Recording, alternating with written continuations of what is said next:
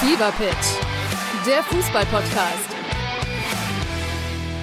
Mit Pit Gottschalk. und Malte Asmus. Jeden Montag und Donnerstag gibt's bei uns scharfsinnige Analysen und lebendige Diskussionen zu aktuellen Fußballthemen. Meinungsstark und immer mit einem Spielmacher aus der Szene. Und das Ganze natürlich bei Spotify, bei Apple, überall, wo es Podcasts gibt. Fever Pitch, der Fußball-Podcast.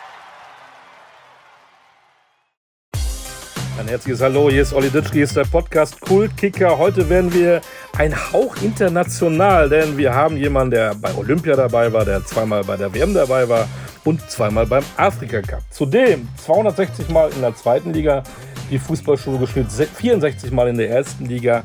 Äh, einer, der viel erlebt hat. Und ich begrüße Rashid Asusi. Hallo Rashid. Hi Olli. Nach der wahnsinnigen WM muss ich erstmal fragen, warst du nach der WM mal wieder in Marokko? Ja, ja, ich war, ähm, Gott sei Dank, ja, ich habe ähm, äh, anschließend im, ähm, im Dezember mit meiner Familie nochmal Urlaub in Marrakesch gemacht, also mit meiner Gesamtfamilie. Meine Geschwister waren dabei und ähm, ja, war toll. Aber A, das Marrakesch ist natürlich eine super angesagte und auch pulsierende Stadt. Ähm, ist mein Heimatland und ähm, ja, war, war einfach schön über, über Silvester das erste Mal, seitdem ich mit zwei Jahren aus, aus Deutschland äh, oder nach Deutschland ähm, ausgewandert bin mit meinen Eltern. Das erste Mal äh, nach 50 Jahren, dass ich Silvester in meinem Heimatland gefeiert habe, also Neujahr, und das war echt super interessant. Und im Kreis der Familie nochmal äh, richtig schön. Jetzt habe ich ja nicht gefragt, weil wir jetzt irgendwelche tourist touristischen Highlights von dir äh, hören wollen und Tipps. Du arbeitest ja nicht im Tourismusbüro von Marokko, sondern ich habe es ja gefragt, weil äh, wir Marokko ja erlebt haben bei der Fußball-WM. Äh, Halbfinale, Riesenemotion, super geile Fans. Äh, du bist ja, glaube ich, auch quer durch die Welt geflogen, um in Katar da mal das hautnah zu erleben. Spürst du denn in, in deinem Heimatland irgendetwas noch, was Nachhaltiges von dieser wahnsinnigen Fußballatmosphäre oder ist das schon alles ein bisschen abgeflacht? Naja, gut, im Dezember war es schon noch äh, allgegenwärtig. Ne? Also die Menschen waren schon sehr, sehr stolz, ähm, dass, ähm, dass ihre Nationalmannschaft sie einfach so gut vertreten hat, dass die Fans das Land auch so gut vertreten haben, da in, in Katar, in Doha. Und ähm, man hat schon auch dieses, dieses Selbstwertgefühl einfach dann auch gespürt, ähm, dass man auch mit einem wirklich kleinen Land, mit einem unterschätzten Land, sage ich jetzt mal auch sogar bis ins, ähm, ins, ins Finale schaffen kann. Und äh, die größte Erkenntnis für mich war, ähm, dass diese Nationalmannschaft wirklich auch den Namen Nationalmannschaft auch verdient hat, weil sie für ihr Land wirklich alles gegeben haben und ähm, auch ihren, vielleicht ihr, ihr eigenes Spiel ein bisschen zurückgesteckt haben, um erfolgreich zu sein mit der Mannschaft. Und das ist schon nicht, ähm, nicht so üblich, sage ich mal, weil ich, ähm, ich habe ja auch ein paar ähm, äh, Weltmeisterschaften, ein paar Länderspiele hinter mir und ähm, da war das Ego des Einzelnen oftmals größer ähm, als letztlich dieser Zusammenhalt für die Mannschaft und das gemeinsam was erreichen wollen. Welche Bedeutung hat dieser Sport für Marokko? War das schon immer so? War, war Fußball äh, Nummer eins oder gibt es andere Sportarten oder ist jetzt nochmal äh, noch wichtiger geworden für das Land? Nein, also Sport, Fußball war schon immer die Nummer eins in, in, in Marokko. Ähm, klar hatten wir natürlich gerade in der Leichtathletik sehr, sehr, sehr gute ähm, Weltklasse-Leute mit Saido Ita, mit äh, Karim Hishami. Da waren auch Damen, die Olympiasiegerin geworden ist. Ähm, ich glaube sogar in Los Angeles damals, äh, 84. Ähm, wir haben sehr gute Tennisspieler gehabt, Arasi und Alami, an die kann man sich, glaube ich, auch erinnern, gerade auf, ähm, äh, da, wir haben immer, wir haben Badr Hari, ähm, der im K1 ähm, eine, eine Galionsfigur ist. Aber Fußball überstrahlt im Grunde in Marokko immer alles, weil jeder Fußball mag, weil jeder Fußball versteht und weil auch jeder Fußball spielt. Und wie in Deutschland ähm, natürlich auch je, jeder weiß, wie es funktioniert. Ähm, und ähm, deswegen äh, ist Marokko, ähm, ist Fußball immer die Nummer eins. Jetzt hast du nie für einen marokkanischen Verein gespielt. Gab es da mal Tendenzen, auch hinten raus vielleicht zum Ende der Karriere? Hättest du das mal gerne machen wollen oder war das eigentlich nie Thema?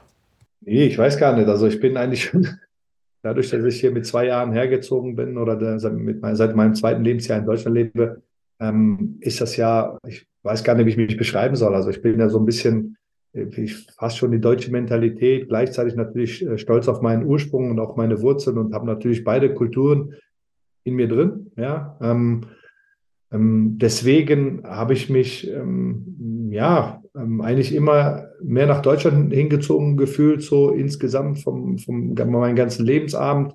Jetzt im Alter ist natürlich schon auch so, dass man sich auch mal Gedanken macht, Mensch, in Marokko mal eine Zeit verbringen, auch äh, wenn irgendwann mal auch die, die Karriere vorbei ist oder wenn, wenn der Job mal, mal getan ist. Ähm, das ähm, kommt mittlerweile auch immer wieder hoch, aber dass ich sage jetzt, ähm, ich will jetzt äh, oder ich wollte, ich hätte gerne in Marokko spielen wollen, glaube ich nicht. Ich habe für mich immer auch einen sehr, sehr hohen Anspruch gehabt, auch was die Leistungsfähigkeit oder Leistungsbereitschaft anging. Ähm, und deswegen warst du in Deutschland eigentlich schon im, immer in einer der Top-Ligen, ähm, ob in der ersten Liga oder vielleicht auch als Zweitligaspieler. Ähm, hast du wirklich super Voraussetzungen gehabt und hast dich auf höchstem Maße messen können. Und das war für mich auch immer mein sportlicher Ehrgeiz und mein sportlicher Antrieb. Und deswegen habe ich zwar mal ein halbes Jahr in China gespielt. Aber leider nicht in Marokko.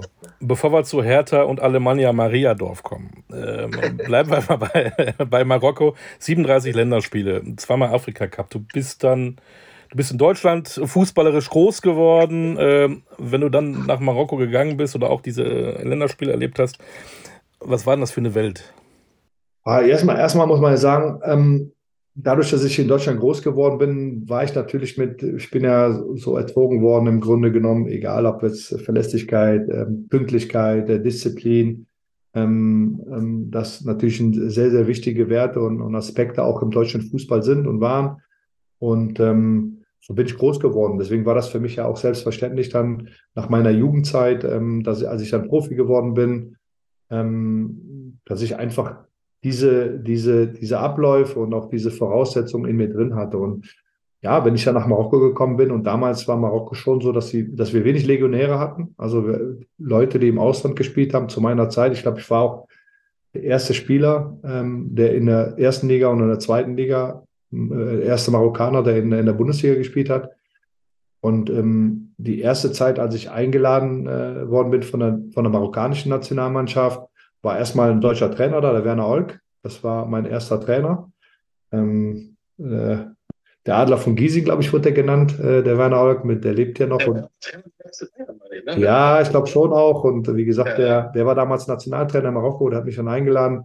Und als ich dann äh, nach Marokko kam, dann war das für mich schon auch eine komplett andere Welt. Also ich glaube, genauso wie wenn, wenn du jetzt dann auf einmal in Marokko gewesen wärst, hättest du gesagt, Mensch, wie läuft das hier alles ab? Also Pünktlichkeit nicht da, die, ähm, die Infrastruktur nicht so gut.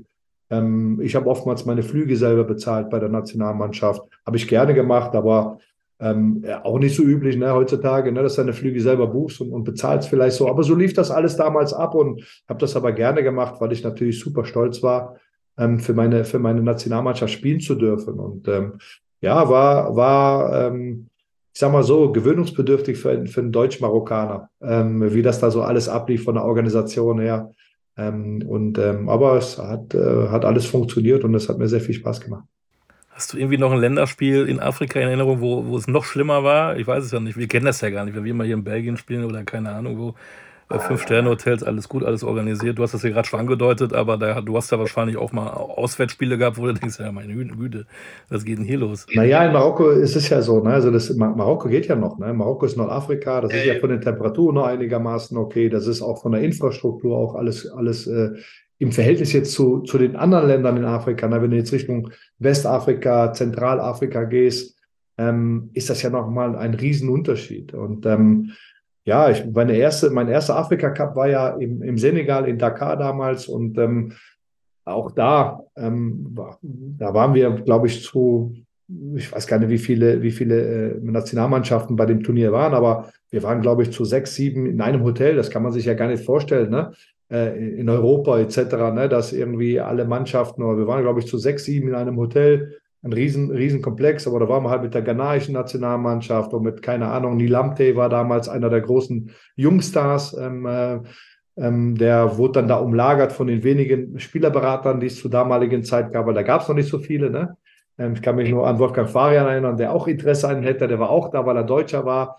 Da kann ich mich daran erinnern, dass er besucht hat im Senegal. Aber da war es zum Beispiel so auch, ich kannte mich in Afrika 0,0 aus.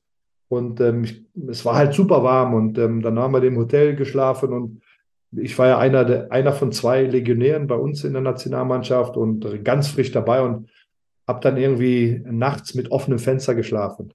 Und ich bin dann morgens aufgestanden und die haben sich alle kaputt gelacht, weil ich halt komplett zerstochen war, weil ich keinen Plan hatte, dass es in Afrika so viele Moskitos gab und ich war total, und die haben sich alle kaputt gemacht, weil die kannten das natürlich alle die wussten, wie man sich zu verhalten hat in Afrika und äh, was man so macht. Und für mich war ja, das waren einfach viele, viele Lebenserfahrungen, die ich aus Deutschland überhaupt nicht kannte.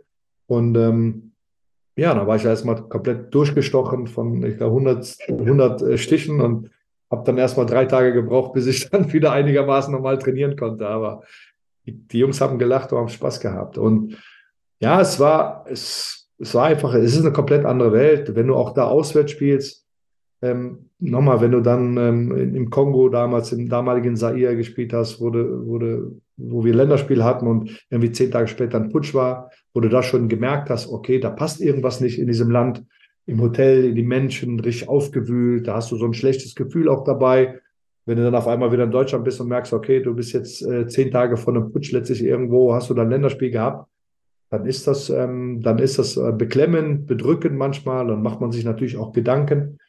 Ähm, mir hat das aber auch viel gegeben, weil ich oftmals von dieser heilen Wohlstandswelt in Deutschland dann einfach auch mal, ja, auch andere Gegenden erlebt habe und oftmals mich, mir dann gefragt habe, ähm, warum wir denn, ja, warum wir denn so unzufrieden sind manchmal in Deutschland oder warum wir so, das ist vielleicht ein Stück weit normal, wenn man das andere nicht sieht, aber wenn du dann in Afrika bist und siehst, wie wenig die haben, mit aber trotzdem sie auch glücklich sind. Ne? Also Materialismus oder Geld oder, oder Wohlstand hat nicht immer was damit zu tun, ob du nachher dann auch einfach eine glückliche Zeit hast oder ein glückliches Leben hast. Ne? Es äh, vereinfacht vielleicht einiges.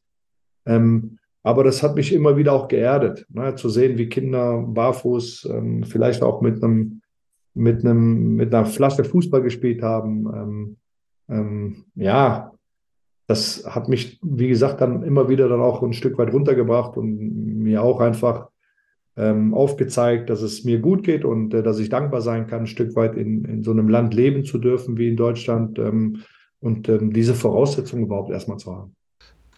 Ähm, um das Thema abzuschließen, du hast auch gesagt, offiziell ähm, so eine WM in Marokko wird auch gut tun. Also alleine werden es ja nicht mehr machen können. Da spielen ja irgendwie 627 äh, Nationalmannschaften mittlerweile mit bei einer WM. Das ist ja gar nicht mehr zu stemmen in einem Land, aber trotzdem. 48, glaube ich. 8, 48, ja, ja. Ähm, geht ja alleine gar nicht zu stemmen in Marokko. Aber es würde, um, wenn du es mal aufteilen würdest, Nordafrika mit den ähm, frankophilen, sag ich mal, ähm, Ländern da oben mit, mit Algerien, Tunesien, wenn das reicht. Was würde das äh, bringen für, für diese nordafrikanischen Länder?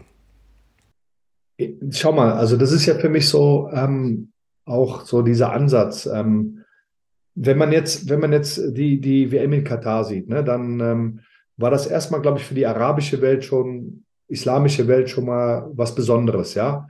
Ähm, auf der anderen Seite muss man sagen, dass sie diese WM bekommen hat ja nur mit Geld zu tun. Ja, das hat ja mit, mit nichts anderem zu tun, außer dass viele Menschen irgendwie sich ähm, den Geldbeutel gefüllt haben und ähm, dass, äh, dass dieses Land letztlich äh, versucht hat, dadurch an Prestige zu gewinnen und letztlich irgendwie ein Image, ähm, ja, vielleicht äh, für ihr Image was zu tun. Ähm, der Ansatz einer WM, finde ich, sollte auch sein, dass man, dass man Länder ähm, durch eine WM vielleicht dann auch bessere Infrastruktur gewährt, dass man den Menschen dann auch dadurch vielleicht Arbeitsplätze, ähm, Hoffnung auch geben kann. Und ähm, Deswegen finde ich ja schade, dass ähm, oftmals diese Länder, die eh schon kein Geld haben, sowas auch gar nicht erst ausrichten dürfen, obwohl es ihnen ähm, perspektivisch einfach schon auch einen Schub geben würde. Und ähm, deswegen glaube ich einfach, dass so ein Land wie Marokko, ähm, die trotzdem ja auch trotzdem über Geld verfügt, vielleicht nicht so viel Geld wie, wie jetzt aktuell bei der nächsten WM wieder USA, Kanada und Mexiko.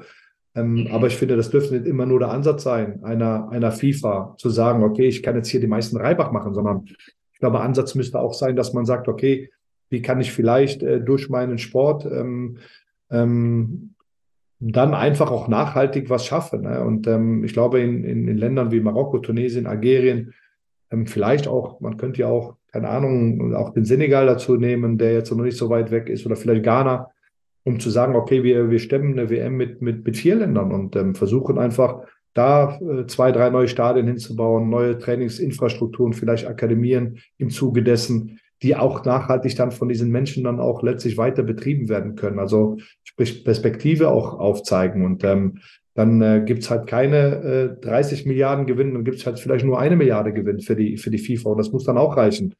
Ähm, aber man hat dann einfach für diese Menschen dann auch was getan. Und ich glaube, Das muss auch ein Ansatz sein. Leider ist der Ansatz, glaube ich, einfach auch insgesamt in der Gesellschaft mittlerweile nur noch, wie kann ich den meisten Reibach machen? Und wenn ich den meisten Reibach habe, dann kann ich auch den einen oder anderen ein paar, ein paar Zuckerler geben und dann sind die auch zufrieden. Aber ich finde das einfach sehr, sehr schade.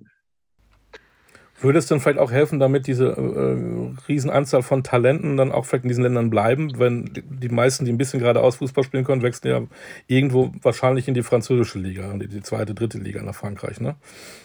Also ich glaube nicht, dass, äh, dass das ähm, ähm, jetzt viel dazu beitragen würde, dass sie jetzt noch länger da spielen würden, weil einfach ja, de, de, de, die wirtschaftlichen Voraussetzungen einfach in Europa und vielleicht bald auch in der MLS ähm, äh, etc. einfach zu groß ist, dass diese afrikanischen Länder das gar nicht auf Dauer ähm, äh, letztlich diese großen Talente auch halten können. Aber, und das muss das Ziel sein, ähm, das ist ja wie oft so, ne, im Grunde genommen auch ich sag mal, zu Kolonialzeiten, ähm, man, man gibt ein bisschen, aber halt den größ der größte Reibach wird halt dann trotzdem im Westen gemacht. Und ich glaube einfach, um, äh, um das ein bisschen zu verkehren, wäre es schon nicht schlecht, wenn man A, gute Infrastruktur hätte, wenn man B, dann, äh, dann professionellere Ligen hätte mit klaren ähm, Strukturen, wo es dann nicht ganz so einfach ist und vielleicht auch nicht ganz so preiswert für die, für die großen Vereine, ähm, diese jungen Talente für relativ wenig Geld zu bekommen und ähm, dann letztlich dann für viel Geld dann äh, selber den Reibach zu machen. Ich glaube, da ist immer ein Ungleichgewicht,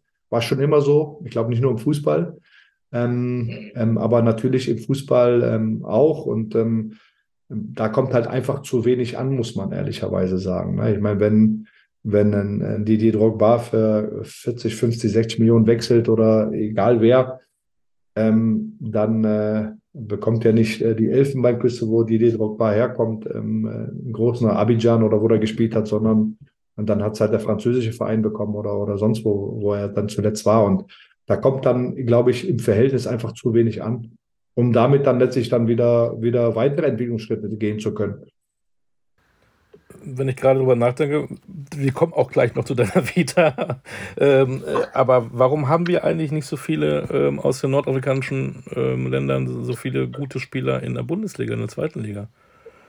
Äh, wir haben jetzt gerade einen Tunesier bei Union, den haben sie jetzt in der Winterpause geholt. Wir haben den Masraoui in, beim FC Bayern. Äh, puh, äh, da muss ich schon über nachdenken, ob mir noch einer einfällt. Ein Algerier glaube ich gar nicht. Äh, ja, du hast halt oftmals, oftmals diese, diese zweite, dritte Generation, die schon in Deutschland gelebt haben. Ne? Wenn du jetzt den Barcock nimmst oder da sind ja schon ein paar, mir fällt jetzt nicht immer jetzt jeder sofort ein, aber, ähm, aber klar, direkt aus den nordafrikanischen Ländern, direkt aus, das ist auch ein bisschen schwierig. Ich sagte ja, weil wir natürlich in Deutschland A, dieses Problem haben, dass du zum Beispiel, wenn du ähm, jetzt Spieler holst, jüngere Spieler holst, dass sie auch nicht in der zweiten Mannschaft spielen dürfen. Also die dürfen nicht in der U23 spielen. Das ist ja verboten.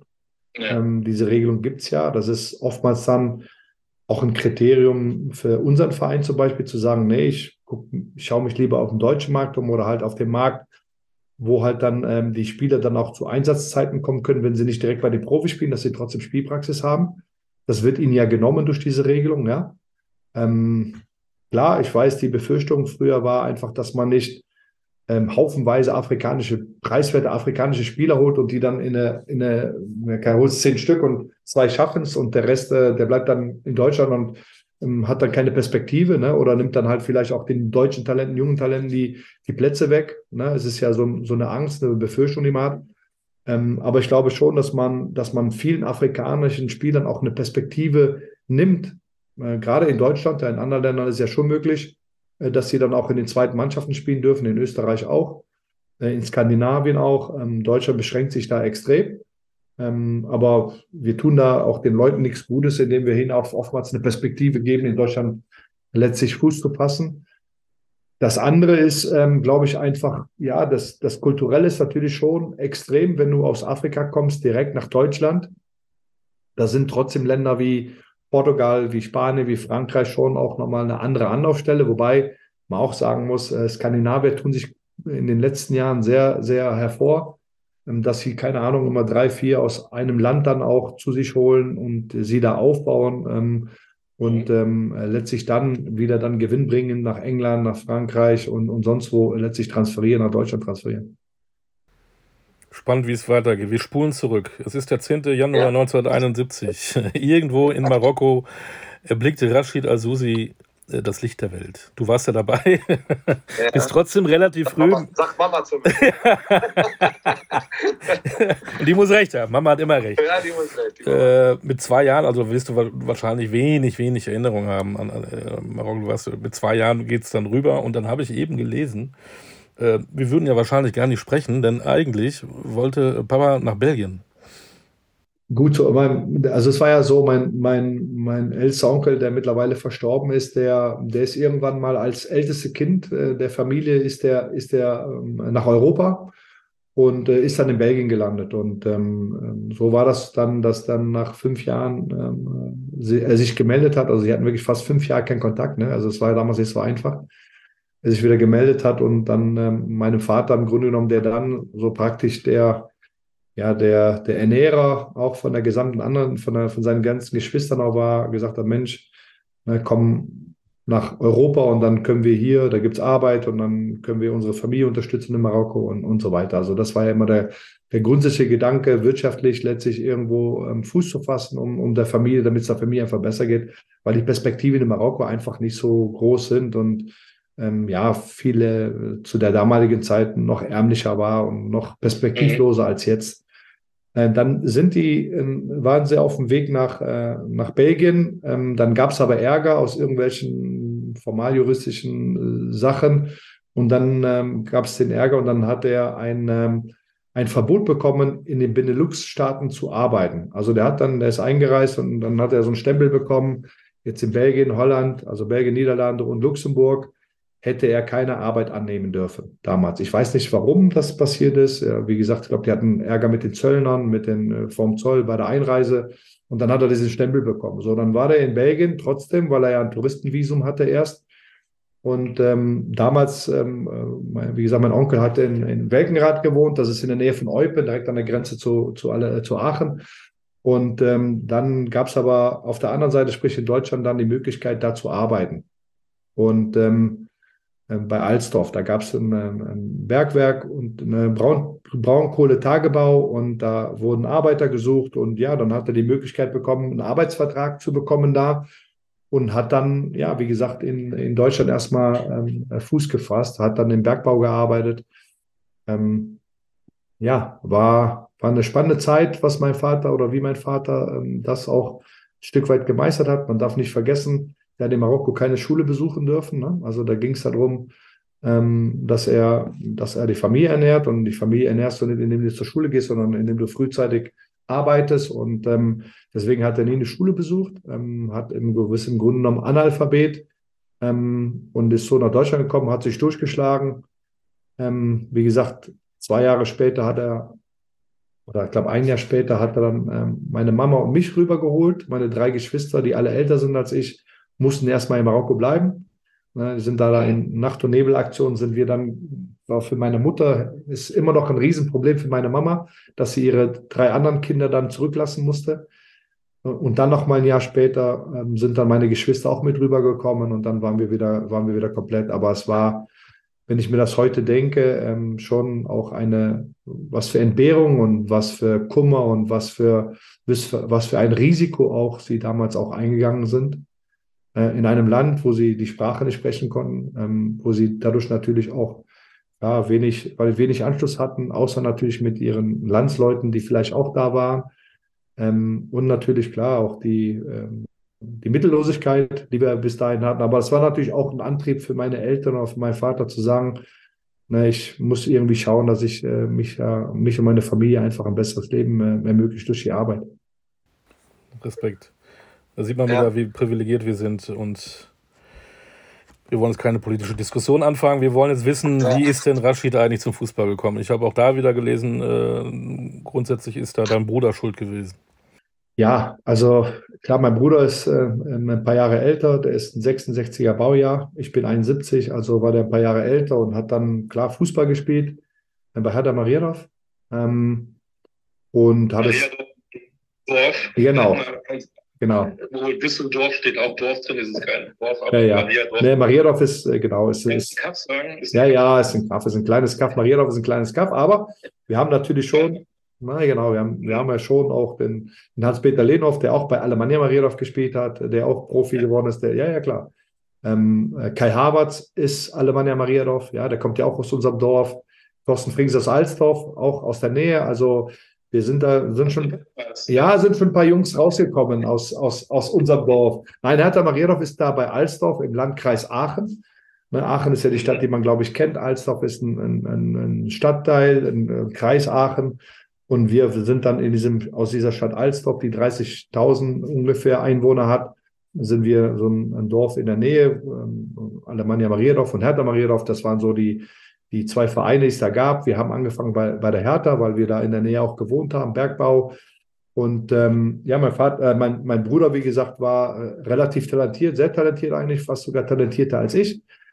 Ähm, und hat da gespielt und dann war ich so praktisch das Anhängsel, habe dann auch gespielt. Ähm, da gab es halt noch keine sowas wie U8, U9 und so ein Zeug gab es ja. Es gab ja F-Jugend, E-Jugend, D-Jugend, C-Jugend, B-Jugend, A-Jugend. So war das ja damals, ne? Und dadurch, dass wir keine F-Jugend hatten, habe ich natürlich direkt in der E-Jugend gespielt, also schon bei den Älteren. Das war auch okay. Und ähm, ja, das waren so die, die Anfänge.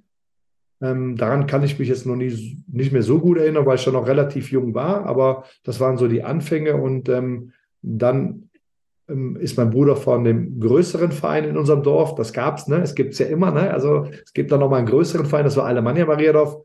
Der ist dann ähm, ja im Grunde genommen gefragt worden, ob er zu Alemannia Mariendorf wechseln möchte.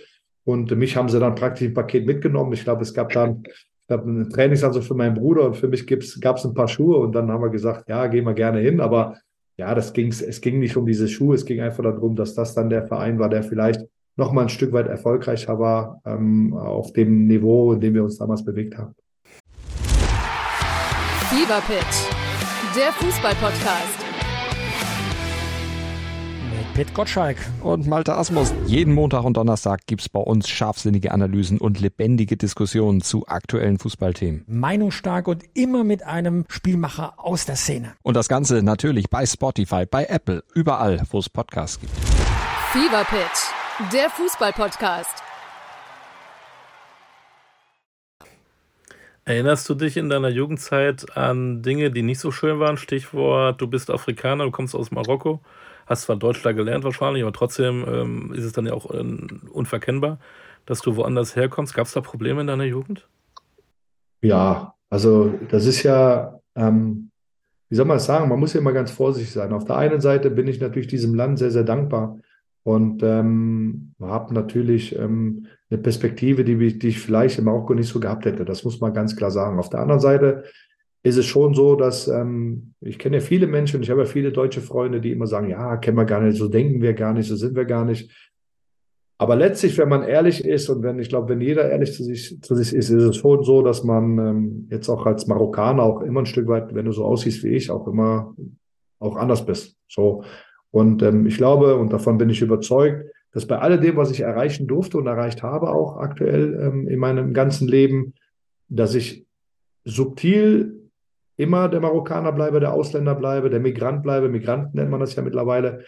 Ähm, und dass ich auch niemals die gleichen, die gleichen Chancen habe wie in Deutschland. Davon bin ich zu 100 Prozent überzeugt. Es ist total schwierig, das immer, immer, immer so vielleicht auch objektiv ähm, äh, zu benennen, an was es liegt. Aber nochmal, ich bin dankbar über meinen ganzen Weg, den ich gehen durfte. Ne? Aber ähm, ich bin trotzdem auch davon überzeugt, dass wenn ich Meier Müller oder eh, keine Ahnung heißen würde, schon in, in vielen Bereichen andere Möglichkeiten gehabt hätte und es einfacher gehabt hätte. Aber es ist okay, weil ich für mich trotzdem ein, ein erfülltes und, und glückliches Leben führe. Und ähm, ähm, das andere kann man ja auch nicht beweisen. Ne? Das ist ja auch immer total schwierig. Also äh, zu sagen, ähm, ja, wenn ich jetzt Müller heißen würde, hätte ich vielleicht schon seit zehn Jahren Bundesligisten äh, äh, gemanagt oder ich hätte vielleicht anstatt 60 Spiele in der ersten Liga vielleicht 250 Spiele in der ersten Liga gehabt und nur 60 in der zweiten Liga. Das ist total schwer, ähm, das, ähm, das vielleicht auch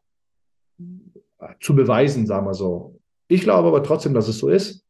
Und ich, ähm, wie gesagt, bin da auch nicht jetzt ähm, ähm ja, vergrämt oder, oder, oder, oder böse darum, sondern es ist für mich einfach aus meiner aus meiner Lebenserfahrung her ein Schluss, den ich gezogen habe und von dem ich zu 100 Prozent überzeugt bin.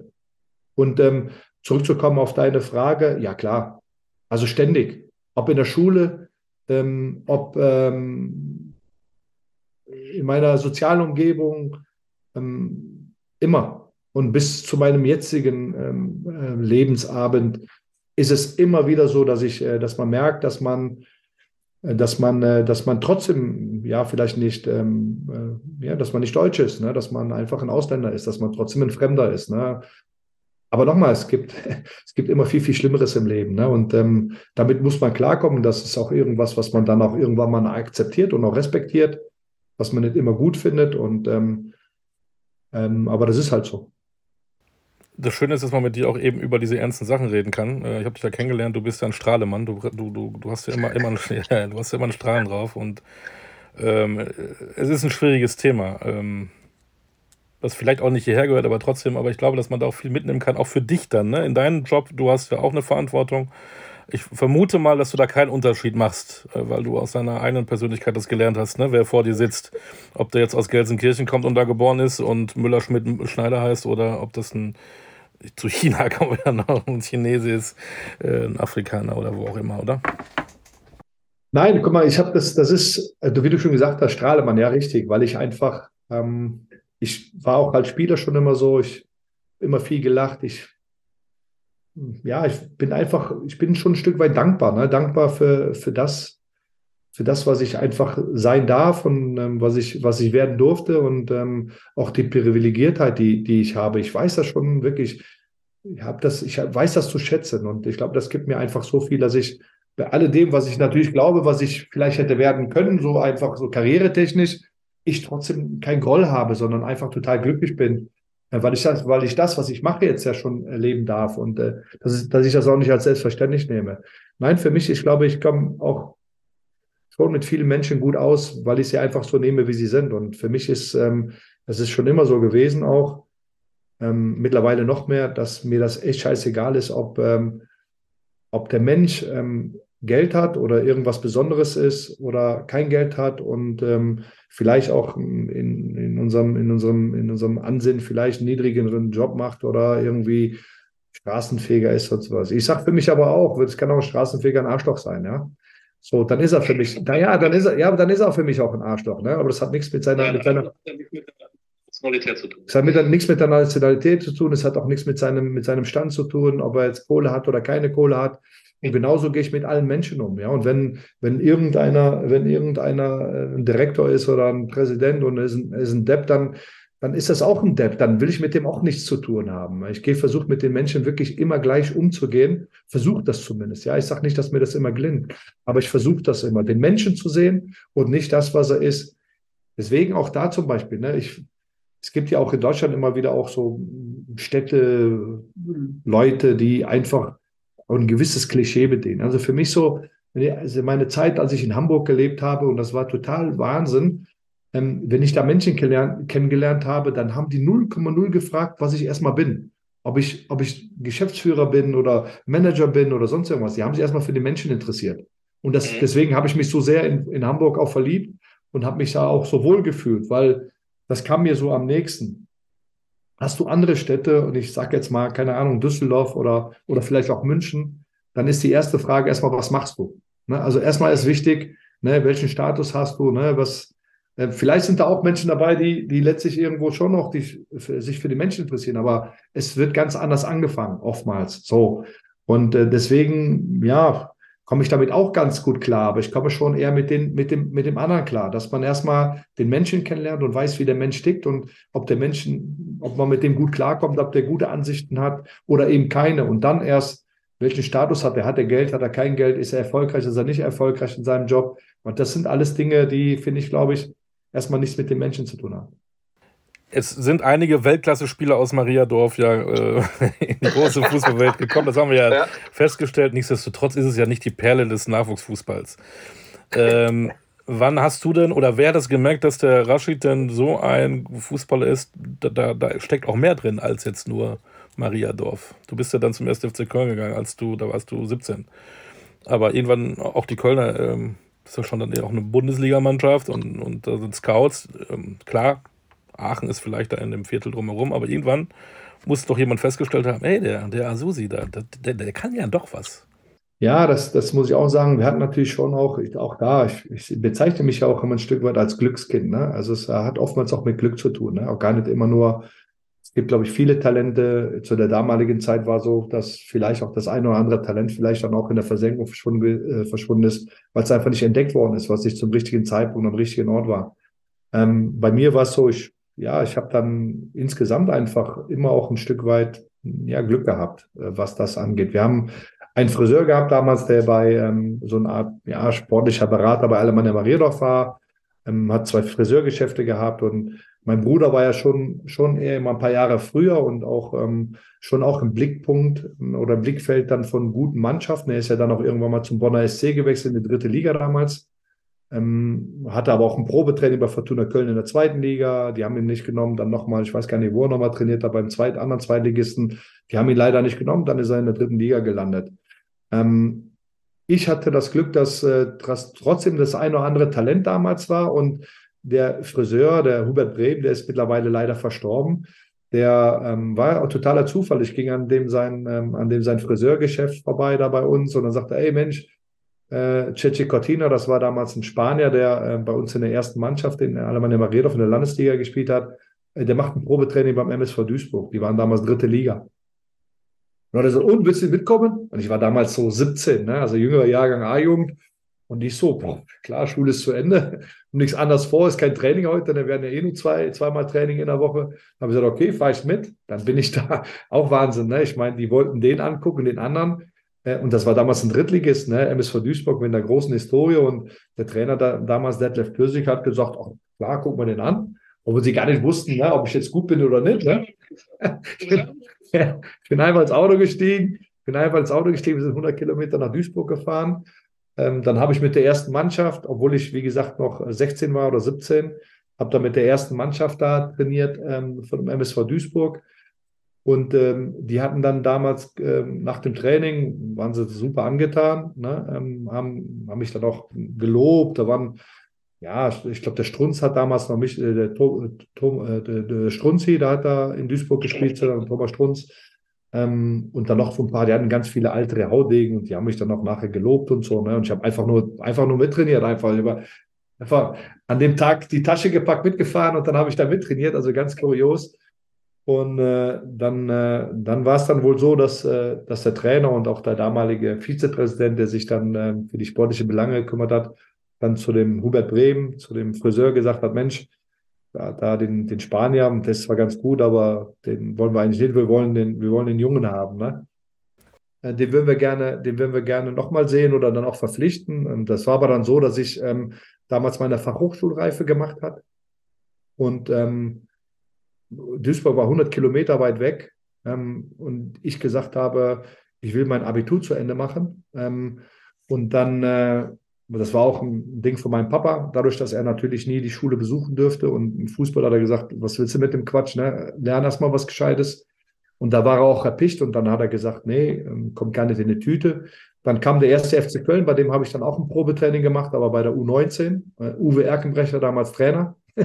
auch kurios, den habe ich jetzt wieder am Wochenende da gehabt, hat das Spiel beobachtet hier in, äh, hier in Fürth. Aber wie kamen die Kölner jetzt auf dich? Du bist ja damals ja aus Versehen mitgefahren. Und wie kamen die Kölner auf dich? Na, die Kölner haben die, die, Jugend, also die Nachwuchsabteilung von Köln, die hatte dann schon auch einen Blick auf uns in Aachen. Ne? Und ähm, wir haben dann auch mit der B-Jugend damals in der höchsten Liga gespielt.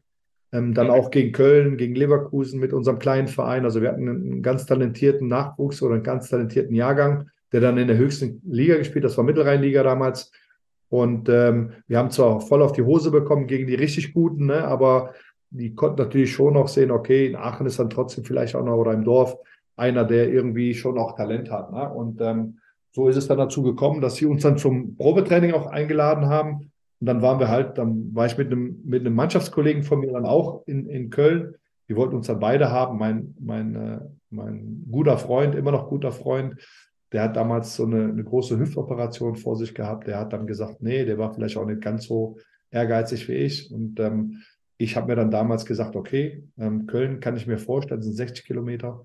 Ähm, die haben mich auch abgeholt. Also das war dann auch so, dass ich, wie gesagt, äh, meine Fachhochschulreife machen musste. Also sprich, ich habe dann schon bis zwei, drei Uhr Schule gehabt und ähm, um vier Uhr halb fünf haben sie uns dann abgeholt, viermal die Woche. Alsdorf, Köln, Köln-Alsdorf. Ähm, das war schon, schon hart damals, ne, aber gut, ich, ich wollte unbedingt, ähm, ich wollte unbedingt höchstmöglich Fußball spielen auch. Das war so mein Antrieb. Ähm, und habe dann gesagt, okay, FC, das war auch mein letztes A-Jugendjahrgang. Also danach ging es dann Richtung Herrenbereich. Und ähm, ich gesagt habe, okay, ich will die Chance nutzen. Nach Duisburg will ich noch nicht. Ne? Die hatten mir angeboten, bei, den, bei der ersten Mannschaft trainieren, in der U19 spielen, aber auch schon da wohnen etc. Das, das, das wollte ich noch nicht. Ich wollte lieber noch bei der Familie bleiben und wie gesagt mein Abitur zu Ende machen. Und ähm, ja, dann habe ich das, habe ich das äh, gemacht. Ähm, ein Jahr lang. War sehr anstrengend, muss man sagen. War echt, ist, ist da auch, deswegen kann ich das auch oftmals nachvollziehen in unseren Nachwuchsleistungszentren, was die, was die Jungs schon in frühen Zeiten eigentlich auf sich nehmen. Ich finde, dass es mittlerweile noch schwieriger ist, weil sie manchmal bis vier Schule haben, ähm, äh, Abitur. Ich sehe das an meinen Kindern aktuell, was da, was da gefordert wird. Ich fand das bei uns damals nicht ganz so schlimm, gerade was das Schulische angeht, nicht ganz so schlimm, wie es mittlerweile ist. Ähm, und ähm, ja, die, oder die, der, das Pensum auch im NLZ mittlerweile mit vier, fünf Mal Training Mitspiel schon immens ist ja, im NLZ. Äh, da, da hatten wir es früher schon ein Stück weit einfacher, weil wir schon weniger trainiert haben. Klar, als dann beim ersten FC Köln war es in der U19, wir haben dann auch viermal die Woche trainiert. Das war dann das ähnliche Pensum, aber ähm, bis dahin war es eigentlich relativ, äh, relativ einfach. Ja, und so war es dann. Dann war, ich, dann war ich beim FC unter Uwe Erkenbrecher, Christoph Daum war, Chef, war Cheftrainer damals. Ähm, und ähm, die hatten mir dann angeboten, in Köln einen Amateurvertrag zu unterschreiben. Die hätten mich übernommen, obwohl ich jetzt da nicht das beste Jahr hatte. Ne? Es war für mich eine Umstellung von, von einem Dorfverein auf einmal zum großen ersten FC Köln zu wechseln.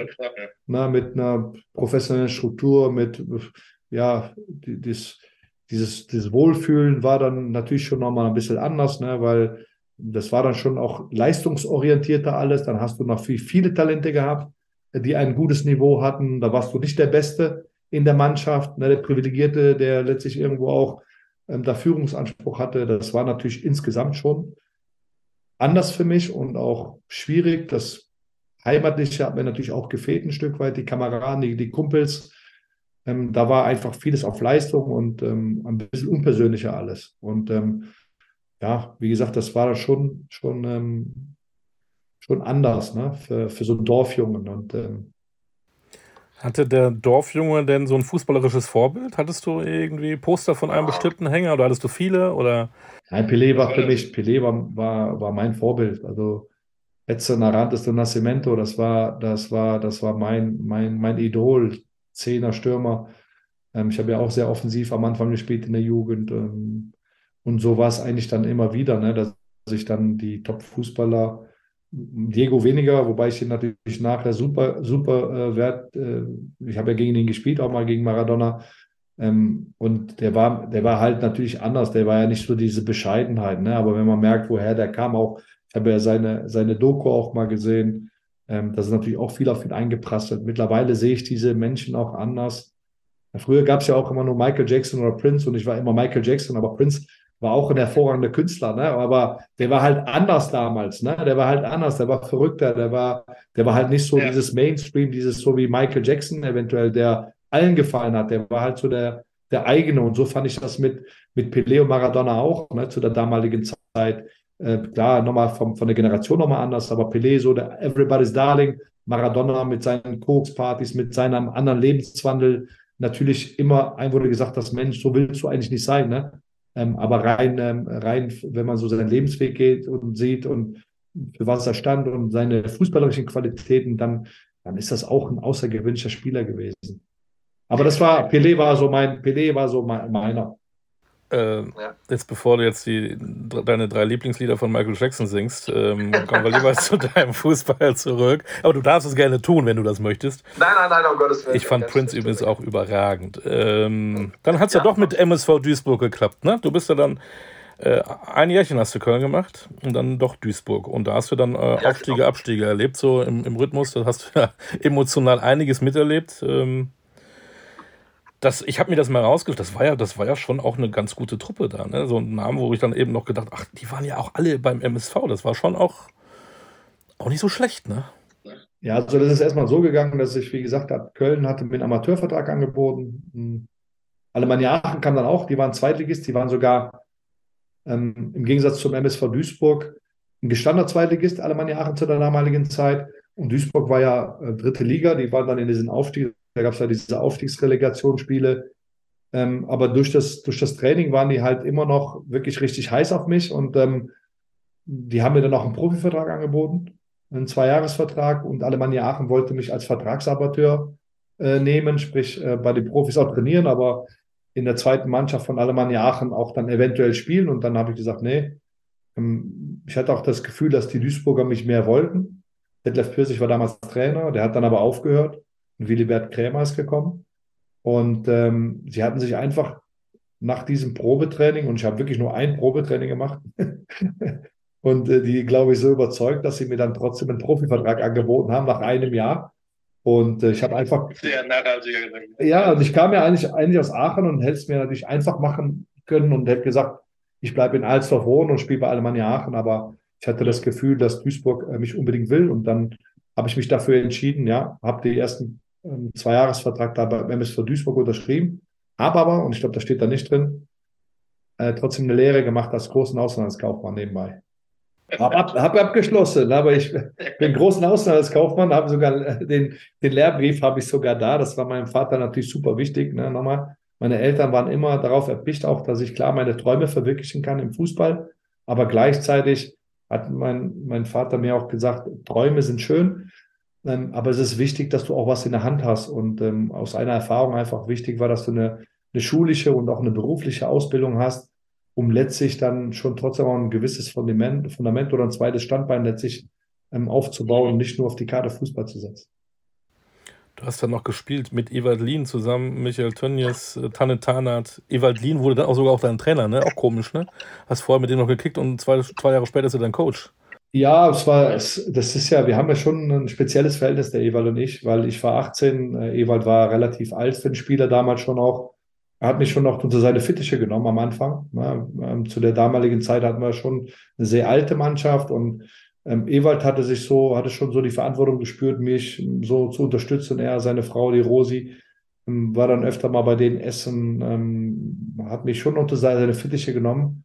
Dafür werde, werde ich ihm auch immer dankbar sein, auch ähm, gewisse, gewisse Punkte, die er mir ver vermittelt hat, auch als, äh, als Mensch, Ne, wichtig wie für ihn war auch immer eine gewisse Demut auch zu haben, ne, dass man nicht abhebt, dass man, dass man immer versucht, alles richtig einzuordnen bei, bei Erfolg, aber auch bei Misserfolg, immer auch die, ein Stück weit die Mitte und auch die Menschen zu sehen und auch, wie gesagt, eine gewisse, nicht sich nicht über irgendwas stellen. Das habe ich, das habe ich auch durch ihn erfahren. Wir haben, äh, wie gesagt, drei Jahre war er mein Mitspieler und äh, danach war er sogar auch ähm, kurzzeitig ähm, Amateurtrainer. Da habe ich dann in der zweiten Mannschaft vielleicht auch das eine oder andere Mal gespielt. Wenn ich oben nicht gespielt habe, habe ich bei ihm gespielt und dann ist er ja Profitrainer geworden, auch zur Bundesliga-Zeit.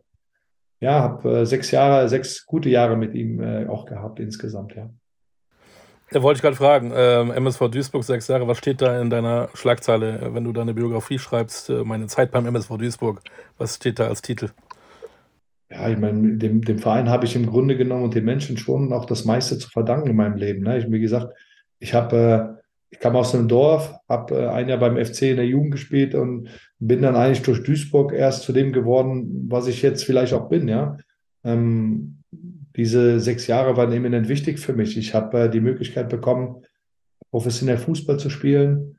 Ähm, ich habe Menschen gehabt, die mich ähm, auch gefördert haben. Wenn man jetzt den Ewald nimmt, ähm, aber auch Menschen drumherum, äh, die, die für mich da waren, auch in meiner, in meiner Anfangszeit, weil ich bin ja da mit 18 Jahren dann da hochgezogen, 100 Kilometer von zu Hause weg, ähm, habe Lehre gehabt, ähm, habe mein Training gemacht. Keine einfache Zeit, aber ich habe Menschen auch um mich gehabt, die, die sich um, um mich gekümmert haben auch, ähm, bei denen ich auch die Lehre gemacht habe, zum Beispiel beim Thomas Radatz und äh, beim äh, Gerold Meyer. Ähm, das waren, äh, die waren Fürth-Sympathisanten. Ähm, der Thomas Radatz war auch mit dem Detlef Birsig verwandt. So war der Kontakt auch zum Fußball, zum MSV Duisburg und habe dann, äh, wie gesagt, immer die Möglichkeit gehabt, in meiner Lehrzeit, wenn Training war, dann auch freigestellt zu werden. Aber sie haben mir schon auch immer, auch, auch immer wieder mitgegeben, dass das eine der Fußball ist, das andere die Arbeit. ähm, haben mir auch da für meinen Lebensweg vieles mitgegeben, ja, dass, ähm, dass man sich vieles erarbeiten muss und dass das zwei verschiedene Sachen sind. Und ähm, ja, habe wirklich eine, eine tolle Zeit erlebt in meiner Persönlichkeitsentwicklung, aber natürlich dann auch, ähm, was meine, was meine sportliche äh, Karriere anging, natürlich ein ganz, ganz, der, vielleicht der wesentlichste Schritt überhaupt war. Und auf Vereinsebene mit dem MSV zwei internationale Spiele erlebt. Erinnerst du dich da noch? Genau, damals gab es den UI Cup. Ich habe die wirklich nicht mehr ganz so im, im, im Kopf, aber 16. Juli 1994, äh, ein 1-0-Sieg in Dun Dunjaska Streda. Denkst du wieder. Und dann äh, eine Woche später, am 23.07. Uhrzeit habe ich leider nicht, äh, zu Hause verloren, 1-2 gegen den großartigen Club aus Dänemark, Aalborg BK. Das waren deine ja. beiden. Ja, internationale Spiele, Wahnsinn, äh, auf Vereinsebene, unfassbar. Nein, ich glaube einfach, ähm, dass ich das auch alles einordnen kann. Ähm, da habe ich viel zu wenig. Ähm, also was internationale auf Vereinsebene ist. Und das ist das, was mir in meiner Vita schon auch ein bisschen fehlt und noch nicht da war. Ähm, ist jetzt aber auch nicht so, dass ich jetzt da brutal traurig bin, ähm, dass ich jetzt irgendwie äh, keine äh, Spiele auf Landesmeisterwettbewerb oder äh, Pokalsiegerwettbewerbe, die es ja damals gab. Ähm, ehrlich, ne, klar hätte ich das gerne alles erlebt und ähm, vielleicht wäre es auch möglich gewesen, eventuell, keine Ahnung. Aber ich glaube, so so dieser, dieser ganze Karriereverlauf, den ich hatte, der, der, war, der war okay für mich. Ja, ähm, viele, viele Spiele in der zweiten Liga gemacht. Ähm, wie gesagt, drei Jahre auch in der ersten Bundesliga gespielt mit dem MSV Duisburg. Auch da tolle Zeiten, tolle Spiele gehabt. Ich kann mich noch erinnern, dass wir in einem Jahr, ich glaube sogar auch 94, äh, als Tabellenerster zum, zum FC Bayern München gefahren sind. Am, am 21. Spieltag, also nicht am zweiten oder dritten Spieltag, sondern am 21. Spieltag waren wir Erster und Bayern Zweiter. Wir haben natürlich richtig einen auf die Hose gekriegt mit 4-0. Äh, ein gewisser Valencia, der damals da gespielt hat, El Tren, der hat da irgendwie auch zwei oder drei Tore gemacht und wir sind richtig überrollt worden. Äh, und wir sind in diesem Jahr leider nur, ich glaube, Achter oder Neunter geworden, aber es war trotzdem eine sehr, sehr erfolgreiche Zeit für, für den MSV Duisburg damals und äh, für mich auch. Und ähm, wenn du dann auf einmal, keine Ahnung, in Gladbach spielst oder gegen Bayern München oder so, dann bist du natürlich als der Junge vom Dorf erstmal, ähm, ja, einfach ungläubig, ne, dass du auf einmal in diesem Konzert mit diesen ganzen Superspielern auf einmal ja letztlich mit auf dem Platz bist und dich mit denen messen kannst. Das glaube ich dir. Und dann bist du ähm, ein historischer Einkauf gewesen für Fortuna Köln, nämlich angeblich der teuerste. Also du bist wieder nach Köln, aber nicht zum FC, sondern zu Fortuna. Ja, aber muss auch ehrlicherweise sagen, das war vielleicht nicht die beste Entscheidung, auch wenn ich natürlich diese Zeit nicht vermissen möchte, ne? unter, unter Schenglöring zu, zu spielen. Das war ja auch ein, ein spezieller Typ, auch ähm, im damaligen Fußball, gerade in der zweiten Liga. Es war so, dass ich eigentlich schon relativ, ja, für einen jungen Spieler schon relativ erfolgreich war in diesen sechs Jahren in Duisburg. Ähm, und wir da zwei Jahre hintereinander Bundesliga gespielt haben, erste Bundesliga gespielt haben und ich schon das Gefühl hatte, dass ich auch weiter erste Bundesliga spielen kann. Ähm, und äh, das Angebot von Duisburg dann ausgeschlagen habe damals. Die wollten mit mir verlängern, aber ich war, wie gesagt, schon sechs Jahre da und zwei Jahre Bundesliga und ich wollte unbedingt in der ersten Bundesliga bleiben. Und ähm, kurioserweise, obwohl ich eine WM schon gespielt habe und Afrika Cup und eine Olympiade, waren die Angebote, man hat ja auch nicht so viele Berater gehabt und so, ne, waren jetzt nicht so mhm. viele Angebote da, aber es gab das ein oder andere Angebot damals unter anderem auch von Bayer Oerdingen, die dann in der Liga geblieben sind und äh, mit denen ich eigentlich grundsätzlich einig, einig war. Ich glaube, ich habe mich zweimal getroffen, auch damals mit Friedhelm Funkel als Trainer, junger Trainer damals Friedhelm Funkel. Edgar Gehn war der Manager, der leider mittlerweile auch schon viel zu früh verstorben ist. Und ich hatte das Gefühl, dass mit denen das klappt. Ähm, hatte, wie gesagt, dann Duisburg abgesagt und ähm, ja, dann war es auf einmal so, dass ich bei einem Länderspiel war und mein Bruder sagt, Mensch, ey, Oerdingen hat jetzt den Michael Lusch damals von Dortmund verpflichtet für die Rechtsverteidigerposition. Damals war ich Rechtsverteidiger und dafür wollten mich Oerdingen auch holen. Und dann habe ich gesagt, ja, aber eigentlich wollten sie mich holen und so. Ne? Und dann habe ich dann mit dem, mit dem Verein gesprochen, ja, wir brauchen noch, dann haben sie rumgedruckt, wir brauchen noch einen ersten Brustsponsor, wir wollen dich trotzdem holen. Und letztlich ist da nichts draus geworden. Ich hatte praktisch Duisburg abgesagt, kein Vertrag mehr. Und äh, Oerdingen ist dann, hat dann nicht funktioniert, Bayer Oerdingen damals. Ja, und dann stand ich halt ohne Verein da. Und, ähm, dann gab es ein paar lose Gespräche. Ähm, und wie gesagt, dann kam äh, Fortuna Köln und dann habe ich mich ähm, relativ schnell dann für Fortuna Köln entschieden, um einfach einen Verein zu haben. Ne? Ich habe nicht abgewartet. Ähm, ich war schon immer so ein Typ, der schon eher auf die Nummer Sicherheit gegangen ist und habe dann Fortuna Köln unterschrieben, aber nicht mit der letzten Überzeugung, weil A, Fortuna in der zweiten Liga war. Ich wollte ja eigentlich in der ersten Liga bleiben. Ähm, und B, weil ich natürlich von Duisburg vom, vom, ganzen, vom ganzen Drumherum natürlich, ja, konntest du mit Fortuna Köln nicht vergleichen. Ne? Wir hatten in Duisburg immer 15.000, 20.000 Zuschauer in der Wedau. Ähm, absolutes, ähm, ja, ja, war einfach anders, war erste Liga, war viele Zuschauer, dann war es auf einmal bei Fortuna Köln und hast dann irgendwie vor 3000 Zuschauern gespielt, äh, mit einer schlechten Stimmung einfach insgesamt und war halt zweite Liga und das war für mich als junger Spieler, war damals ja noch so 23, 24, vom Kopf her sehr, sehr schwer zu verarbeiten. Und deswegen habe ich da auch viele Fehler gemacht und meine Leistung nicht gebracht. Hm, und das war dann klar, teuerster Einkauf der Vereinsgeschichte, 600, über 600.000 D-Mark, obwohl der Vertrag ausgelaufen war. Das war damals noch so. Musste man trotzdem, musste man, ja, musste man trotzdem Ablöse bezahlen. Fand ich ganz gut eigentlich. Ist eine gute Regelung eigentlich. Ja, ist so. Da war, da ist halt viel mehr bei den Vereinen dann auch äh, letztlich geblieben, damit du, so ist es ja jetzt, mittlerweile hat sich das verschoben auf Spieler und Berater. Damals war halt so, dass der Verein trotzdem dann noch was bekommen hat. Und ähm, ja, und so bin ich ja zu Fortuna Köln oder Fortuna Köln gelandet, was ich jetzt für meine Karriereentwicklung sage, dass das nicht gut war. Und insgesamt jetzt in, in meiner Karrierebetrachtung trotzdem ein wichtiger Punkt war, um auch zu sehen, wie. Fever Pitch, der Fußballpodcast. Pet Gottschalk. Und Malte Asmus. Jeden Montag und Donnerstag gibt's bei uns scharfsinnige Analysen und lebendige Diskussionen zu aktuellen Fußballthemen. Meinungsstark und immer mit einem Spielmacher aus der Szene. Und das Ganze natürlich bei Spotify, bei Apple, überall, wo es Podcasts gibt. Fever Pitch, der Fußballpodcast. Diesmal ähm, vielleicht auch mal ein bisschen negativer laufen kann. Und dann, ab 1997, hat sich ja irgendwas getan. Ähm, da bist du nach Fürth gegangen. Und ja, natürlich mit Unterbrechung, aber im Prinzip, sag ich jetzt mal, über 25 Jahre bist du jetzt Franke. ja. ja. Ähm, was, wie hat sich das entwickelt? War das für dich Liebe auf den ersten Blick? Hat es sich über die Jahre hingetan? Ich meine, du warst dann auch sechs Jahre da, später noch in anderen Positionen. Jetzt bist du ja wieder da, äh, schon auch wieder relativ lang. Ähm, war das irgendwie gleich ein, ein, ein, ein Wohlbefinden oder hat sich das entwickelt?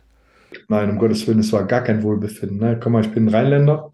Ich bin Rheinländer, ja, ja, lebensfroh, offen, vielleicht manchmal selbstbewusst, rede gerne, bin gern unter Menschen, bin gesellig und äh, die Franken sind schon ein Stück weit eigen. Ja, also es ist schon so, dass das Glas immer eher halb leer ist, ne, dass äh, man schon auch lange braucht, bis man letztlich irgendwo dann auch durchdringen kann ne, in diese Menschen. Und deswegen habe ich mich am Anfang überhaupt nicht wohl gefühlt. Ähm, also rein sportlich war es relativ okay. Ne, Armin Fee war Trainer damals, ähm, Helmut Hack Präsident und da war dann auch Aufstiegssaison. Ich bin gekommen, da ist die Spielvereinigung aufgestiegen.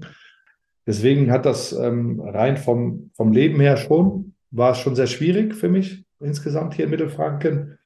Aber klar, mit den Jahren natürlich lernen und schätzen einen die Menschen kennen. Ähm, du schätzt auch die Menschen kennen, weil es ja trotzdem nochmal ein anderer Mentalitätsschlag ist, ein anderer, ist halt einfach so im Süden oder hier in Mittelfranken sind einfach, die Menschen sind einfach anders als im, im, im, im Pott oder auch im Rheinland. Das ist einfach so. Und in ja. Hamburg auch wieder. Ähm, und ja, das hat sich dann so entwickelt, dass viel Wertschätzung gegenseitig einfach entstanden ist. Und äh, durch meine Jahre als Profi hier, ähm, wir haben natürlich auch dann immer Schritt für Schritt sind wir immer besser geworden in Fürth auch, ja, von einem Aufsteiger eigentlich zu einem etablierten Zweitligisten, vielleicht sogar auch ähm, nicht nur etabliert, sondern auch mit Ansprüchen, also zu meiner aktiven Zeit sogar auch mal in die Bundesliga aufsteigen zu können. Ähm, obwohl du wirklich sehr, sehr begrenzte Möglichkeiten hast, immer noch hast und auch damals hattest haben wir, haben wir es trotzdem immer geschafft, wirklich interessante Jungs auch in Fürth zu haben, auch zu meiner Zeit als Spieler. Äh, wenn ich an Amanatidis denke, wenn ich an, äh, es gibt so viele, die man aufzählen könnte, Westermann. Es sind tatsächlich viele dabei, die auch echt noch eine später eine, eine andere Karriere im Fußball hatten. Max Eberl hat da tatsächlich mal gespielt. Ari van Lent äh, hat, hat, bei euch gespielt. Ähm, Martin Meichelbeck. Peter Ruhmann ist auch Trainer geworden. Björn Schlick ist, glaube ich, auch noch irgendwo da unterwegs. Ralf Hasenhüttel war in Fürth. Ähm, Heiko Westermann äh, war in Fürth, das ist schon, äh, Stefan Reisinger war ja auch jetzt kurz im Gespräch, ob er bei 60 ja, ja. den Chefposten nimmt. Äh, auffällig, dass man, wenn man in Fürth Profi ist, tatsächlich die Chance hat, im Fußball äh, zu bleiben, eine Karriere zu machen. Absolut, also ähm, sind sehr, sehr viele, wie du schon gerade genannt hast, für so einen kleinen Verein, wie wir es sind, die wirklich in, in guten und wichtigen Positionen sind und wirklich auch nochmal eine tolle Karriere nach dem Fußball gestartet haben. Wenn man an, an Ralf, an, an den Büffel, an Hasenhüttel denkt, den haben wir Büffel irgendwann genannt, weil wir im österreichischen Trainingslager er so genannt worden. Danach war er nur noch der Büffel bei uns in der Mannschaft. Ein super angenehmer Mitspieler, wirklich tolle Zeit mit dem auch gehabt, die zwei Jahre, wo er da war.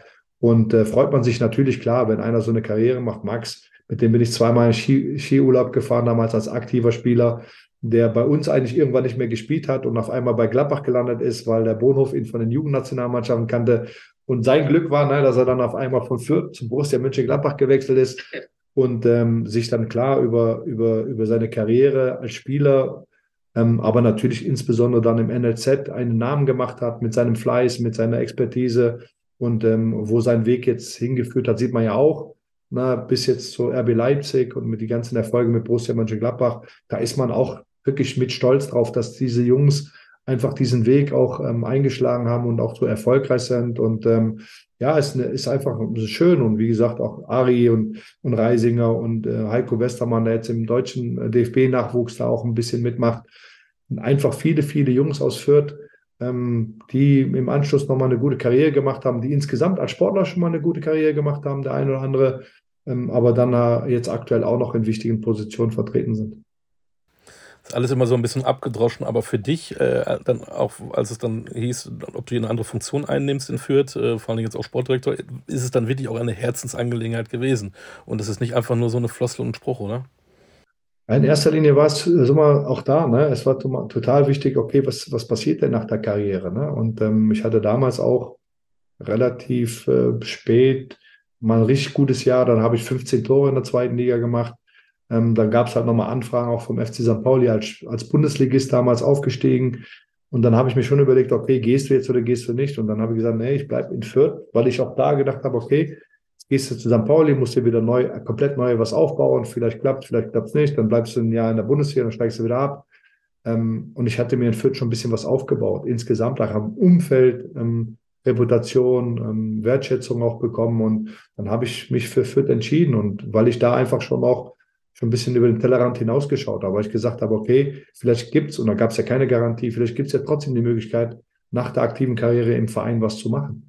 Und ähm, habe da einfach schon, schon drüber nachgedacht. Und letztlich ist es auch so gekommen und dafür bin ich auch super dankbar, dass ich die Möglichkeit hatte, in diesem Verein ähm, komplett neu anzufangen, ne? weil das eine Spieler, das andere ist letztlich dann, egal was ich war. Ne? Ich war Assistent der Geschäftsführung, war U17-Trainer ich war äh, Teammanager. Ich, ähm, Im Grunde genommen habe ich alles gemacht hier.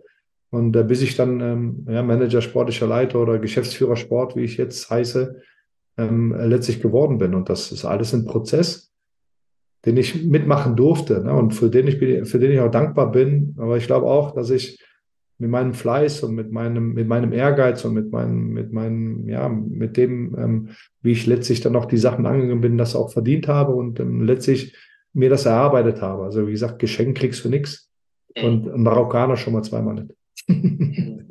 ja, ist so. Hatten wir drüber geredet. Ein Spieler hat äh, eine Karriereplanung, der fängt möglicherweise in Mariadorf als Jugendlicher an, möchte dann in die Bundesliga, vielleicht in die Nationalmannschaft, vielleicht noch immer größer werden. Wie ist das beim Sportdirektor? Bist du demütig, sagst, ich habe hier alles gelernt, wie du auch gerade gesagt hast, ich habe hier alles gemacht. Ähm, ich kann mir vorstellen, hier noch 10, 15, 20 Jahre zu bleiben alt zu werden? Oder äh, wäre es auch schön, wenn man das Telefon klingelt und äh, ein größerer Verein sagt, ey, Rashid, auf dich brauchen wir? Komm, schau mal, Olli, ich habe ja, ich hab ja ähm, trotzdem auch eine, eine Vergangenheit. Erstmal, auch da, ich als Kind war irgendwo, dass du sagst, okay, hast jetzt eine Karriere, Karriereplanung 0,0. Ich habe gerne Fußball gespielt. Weißt du, für mich war Fußball einfach alles und es ist immer noch. Ähm, ich meine, ich gucke immer noch eigentlich fast jedes Spiel an, ne? ob es jetzt Euroleague ist, Conference League oder Champions League. Es ist ja nicht so, dass es für mich Arbeit ist, sondern ich mache das gerne. Ne? Also ich du bist ein Fußballfan. Ja, ich bin Fußballfan, ich liebe Fußball, ne? Und ähm, das ist das, was, was mich immer begeistert hat und das ist mein Leben eigentlich auch, ne? Und deswegen habe ich damals auch nicht gedacht, okay, du musst jetzt Profi werden, sondern ich habe einfach gern Fußball gespielt und das ist dann entstanden. Natürlich hast du dann immer wieder mehr den Ehrgeiz entwickelt auch und den Anspruch, immer weiterzukommen in deiner Karriere, einfach bestmöglich letztlich irgendwo zu gestalten. Ähm, und so ist es natürlich auch als Sportdirektor oder als sportlicher Leiter. Also ich habe, du musst ja den Ehrgeiz haben, du musst dieses, diesen Willen haben, auch den Anspruch an dir selber haben, das Maximale rauszuholen, ohne zu wissen, was das Maximale ist. Ähm, mittlerweile ist es schon so, dass ich sage, ich bin jetzt schon so lange dabei, ich weiß gar nicht von den Sportdirektoren, wer länger dabei ist als ich. Also da gibt es nicht mehr viele, glaube ich, die kontinuierlich eigentlich bis auf, glaube ich, anderthalb Jahre, wo ich mal keinen Job hatte, eigentlich immer in der sportlichen Verantwortung bei einem Zweit- oder Erstligisten war, ähm, dass ich schon weiß, was ich kann und ich weiß, was ich leisten könnte und ich natürlich überhaupt keine Angst hätte, jetzt zum Beispiel einen größeren Verein oder einen Bundesliga-Verein zu managen oder zu führen. Ich glaube, das kann ich mittlerweile und würde ich, das traue ich mir auch überall zu. Ob es jemals passieren wird, weiß ich nicht. Ob sie auch immer macht, ob sie auch machen würde, weil ich ähm, mich super wohlfühle in Fürth, weil ich mich hier verwirklichen kann, weil ich viel Vertrauen bekomme, weil das brauchst du in diesem Job schon auch, ne? Vertrauen, Zutrauen und ähm, auch, dass du machen kannst, ja, und ähm, mit den Gegebenheiten, die du hast. Aber zu sagen, ich bin jetzt die nächsten fünf bis zehn Jahre hier, kann ich nicht sagen, weiß ich nicht. Ne? Vielleicht sagt doch der Verein irgendwann mal, nee, wir wollen was anders machen. Oder es ist halt mal vielleicht der Zeitpunkt, wo vielleicht doch jemand sagt, oh Mensch, der ist jetzt, jetzt schon so lange dabei und macht das eigentlich bei Fürth ganz gut und der kann das vielleicht auch, keine Ahnung, bei einem größeren Verein machen. Nochmal, ich würde mir, ich kann mir alles zutrauen und ich weiß, glaube ich jetzt, ich, wie das Geschäft funktioniert. Ich bin, ähm, äh, habe ein brutal großes Netzwerk, glaube ich, und jeden, den ich anrufen kann, ähm, der antwortet mir auch, egal wo er ist. Ähm, deswegen würde ich mir alles zutrauen. Aber es ist jetzt auch kein Muss. Ich bin jetzt nicht, ich sie jetzt nicht danach, dass jetzt irgendwie einer anruft und sagt, Mensch, könntest du dir das vorstellen, nach äh, keine Ahnung wohin zu kommen. Gab ja schon das eine oder andere Gespräch, wo ich dann auch für mich gesagt habe, weiß ich nicht, ob ich das machen möchte. Ne? Es muss auch passen, ne? insgesamt, dass du auch wirklich was bewegen kannst. Und das habe ich dann schon auch erlebt, gerade in diesem einen Jahr Düsseldorf, ähm, dass es schon wichtig ist, dass du ein gewisses stabiles Umfeld hast, um wirklich auch Dinge umsetzen zu können. Ne? Also du kannst ein größerer Verein sein, aber wenn du nicht die Möglichkeit bekommst, Sachen umsetzen zu können, dann, ähm, ja, dann, ähm, dann ist es eigentlich zum Scheitern verurteilt. Du brauchst die Akzeptanz von allen Menschen ein Stück weit. Du brauchst ähm, die Geschlossenheit und die Überzeugung. Und dann kann was daraus werden, weil ein Sportdirektor, ein Geschäftsführer Sport, der kann ja in einem Transferfenster im Grunde genommen nichts, nichts bewegen. Du brauchst ja eigentlich, musst du sagen, eigentlich vier Transferfenster. Sommer, Winter, Sommer, Winter. So. Und dann kannst du sagen, ähm, jetzt haben wir was ähm, aufgebaut. A, kadertechnisch, B, vielleicht auch die Philosophie, die du in diesem Verein implementieren möchtest. Oder vielleicht hat dieser Verein eine Philosophie, die du weiterentwickeln möchtest, um dann zu sagen, pass auf, das ist jetzt meine Arbeit.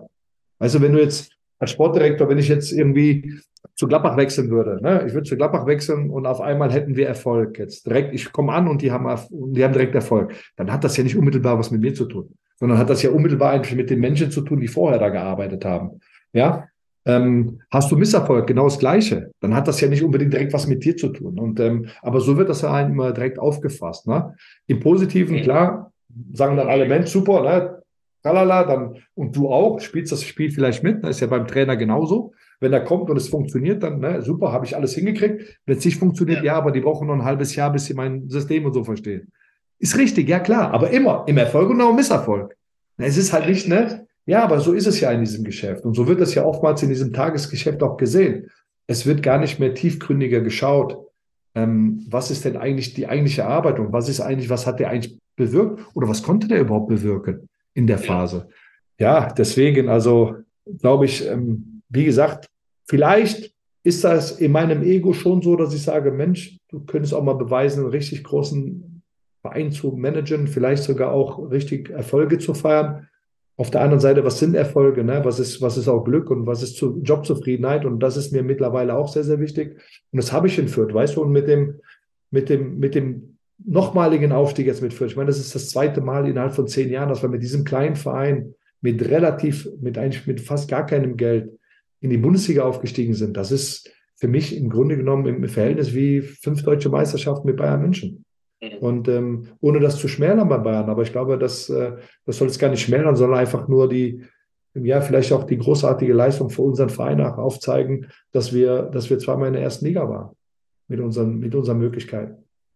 Da fehlt manchmal die Akzeptanz draußen. Ne? Dann werden doch immer die Großen gefeiert, aber die Kleinen, bin ich voll bei dir, ähm, fallen dann leider medial auch hinten immer rüber. Ja, es ist halt einfach, muss man auch sagen, Olli, es geht halt immer um Erfolg und um den Glanz und um die Spitze. Und ähm, leider ist halt einfach so. Ne? Der Mensch interessiert sich oftmals gar nicht für diese inhaltliche Arbeit, die du machst oder wo, wie, wie, die, wie, die, wie der Erfolg zustande gekommen ist und wie unterschiedlich doch die Voraussetzungen sind. Sondern es geht immer Wochenende zu Wochenende geht es um Ergebnis. Auch letztes Jahr bei uns in der Bundesliga. Dann kommst du mit Fürth, weißt du, mit einer super jungen Mannschaft, mit dem äh, Etat von 18 Millionen, 18,5 Millionen, die der Lewandowski in einem Jahr selber verdient als einzelner Spieler bei Bayern München. Zu Recht, verdient, alles gut, die haben das Geld. Aber was ist denn das für ein Verhältnis?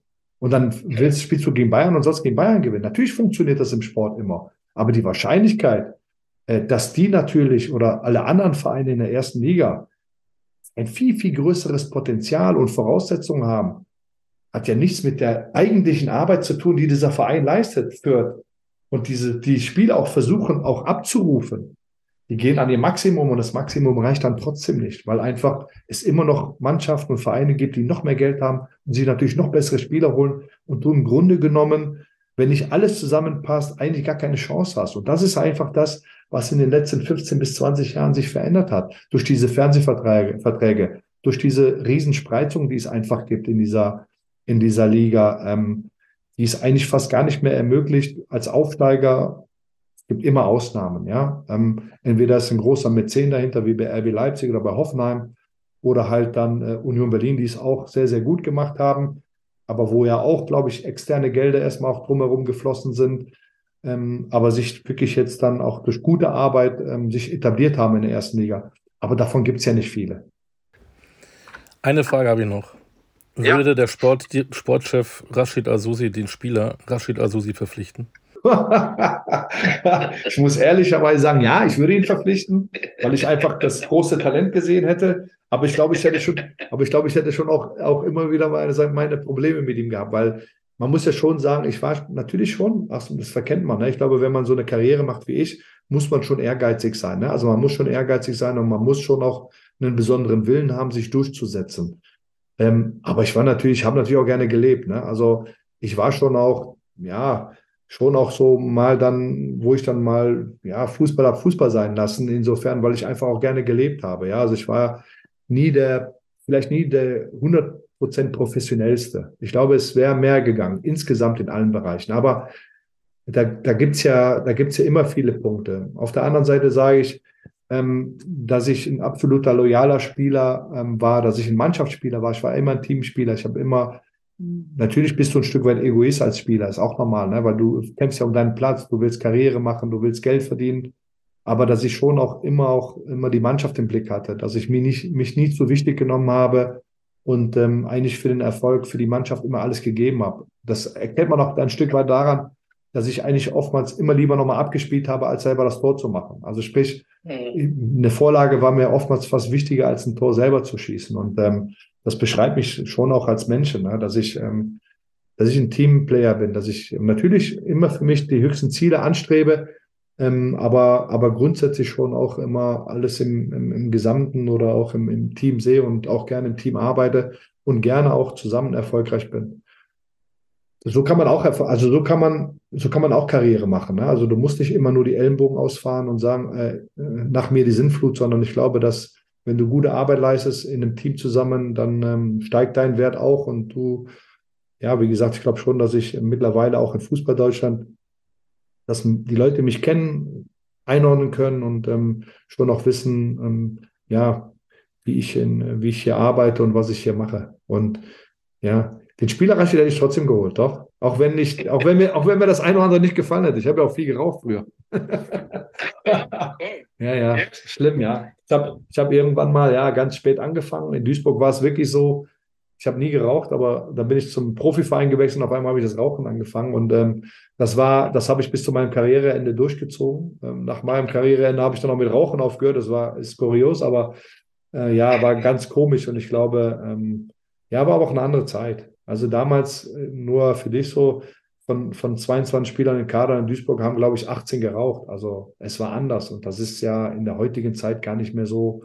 Nee, die machen vielleicht Snooth oder diese Tabak da in den Mund rein oder wie ein Playstation oder was. Ne? Aber mit Rauchen ist da, sind da, glaube ich, nicht mehr so viele. Ja, weil die aber auch, das Spiel ist natürlich athletischer geworden. Das ist, ähm, das sind andere Voraussetzungen. Wir hatten früher, die meisten haben nach dem Spiel noch fünf, fünf Bier hintereinander getrunken oder vorm Spiel sogar, auch zu meiner Zeit. Das ist ja mittlerweile gar nicht mehr möglich. Stellen wir es gerade so vor, so ein Bierchen noch und dann raus und die Bayern verkloppen. Warum nicht?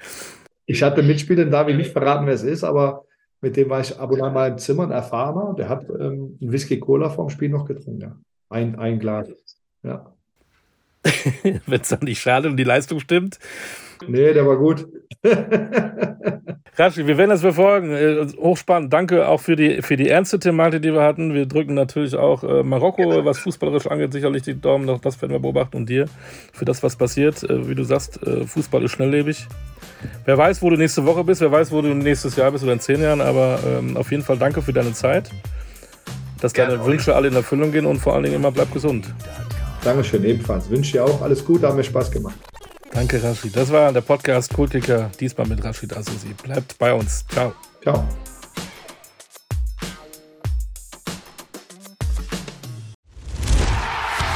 Fever Pitch, der Fußballpodcast. Pet Gottschalk. Und Malte Asmus. Jeden Montag und Donnerstag gibt's bei uns scharfsinnige Analysen und lebendige Diskussionen zu aktuellen Fußballthemen. Meinungsstark und immer mit einem Spielmacher aus der Szene. Und das Ganze natürlich bei Spotify, bei Apple, überall, wo es Podcasts gibt. Fever Pitch, der Fußballpodcast.